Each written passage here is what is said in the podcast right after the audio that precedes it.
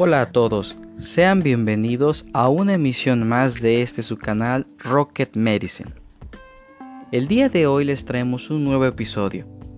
Hablaremos del dengue como una epidemia alarmante.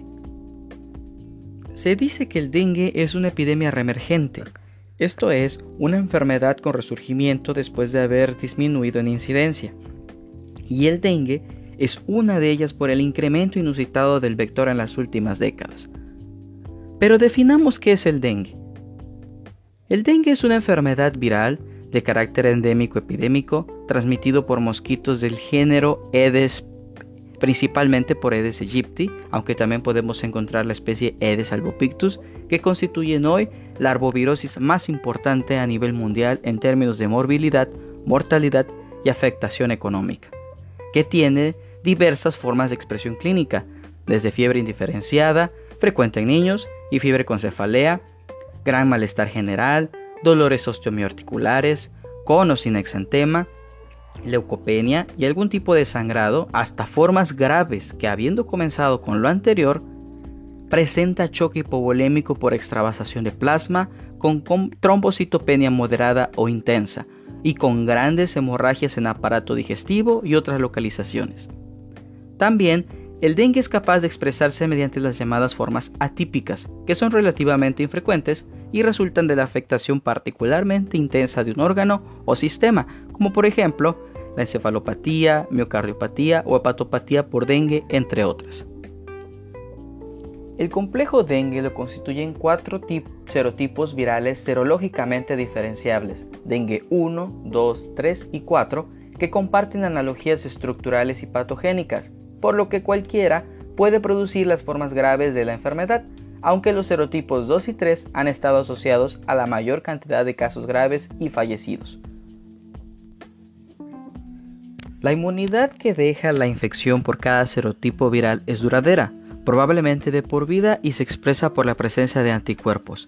Sin embargo, no existe inmunidad cruzada de serotipos, Así que al haber cuatro diferentes serotipos, significa que podemos enfermarnos cuatro veces en nuestra vida. Casi la mitad de la población mundial está en riesgo de sufrir esta infección por habitar en áreas tropicales y subtropicales, así como más de 400 millones de viajeros de Europa y Norteamérica que cada año cruzan las fronteras y regresan a sus países procedentes de Asia, África y América Latina. La prevalencia mundial del dengue se ha incrementado dramáticamente en los últimos años. Se calculan 50 millones de infecciones por año, medio millón de hospitalizados y más de 25 mil muertes.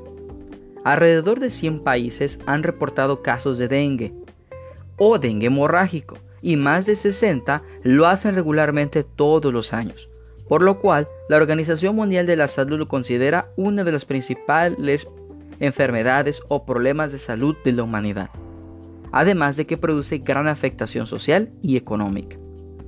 En la región de las Américas se ha producido un incremento progresivo de casos de dengue durante las últimas tres décadas, habiéndose extendido la enfermedad a casi la totalidad de los países. Para que en una ciudad, región o país se produzca transmisión de la enfermedad, tienen que estar presentes de forma simultánea el virus, el vector y el huésped susceptible. El huésped cuando está infectado y se encuentra en fase de epidemia, constituye el reservorio de la enfermedad. Todos los vectores conocidos que puedan transmitir los cuatro serotipos del dengue pertenecen al género Aedes. Esta especie acompaña al ser humano dentro de la vivienda y en sus alrededores pues la hembra prefiere la sangre humana y pica principalmente durante el día a una o varias personas para procurar cada puesta de huevecillos, lo cual realiza en depósitos naturales o artificiales de agua hasta que se convierten en larvas, pupas y mosquitos adultos. En México se reportaron 41.505 casos confirmados durante 2019 con 191 defunciones el 69% de estos casos fueron reportados en Jalisco, Veracruz, Chiapas, Quintana Roo y Oaxaca. Durante el mismo periodo, Chiapas reportó más de 2.000 casos con una incidencia de 40.69 casos por cada 100.000 habitantes, lo cual apunta a tomar medidas para evitar su constante incremento. Como mencionábamos al principio, esta, el dengue, es una enfermedad reemergente a nivel mundial. ¿Por qué? Existen los llamados factores macrodeterminantes para explicar este incremento del dengue a escala mundial, de tipos climáticos como el calentamiento global y de tipo social como el aumento de la población mundial, la tendencia de la urbanización desordenada, los viajes internacionales y la pobreza expresada en, en problemas de vivienda, educación, abasto de agua, recolección de desechos sólidos y otros, así como la falta de programas nacionales e internacionales efectivos contra esta enfermedad y su vector. Actualmente, el control del vector constituye la única estrategia para la prevención del dengue.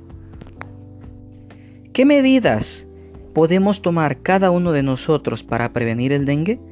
De esto se hablará en otro episodio de este su canal Rocket Medicine. Para más información puede consultar las referencias presentadas aquí, la página Dengue CDC cdc.gov http dos puntos diagonal diagonal www.cdc.gov diagonal dengue diagonal index.html y la página de la Secretaría de Salud Panorama Epidemiológico Dengue 2019.gov.mx http dos puntos diagonal diagonal www.gov.mx diagonal salud diagonal documentos diagonal panorama epidemiológico de dengue 2019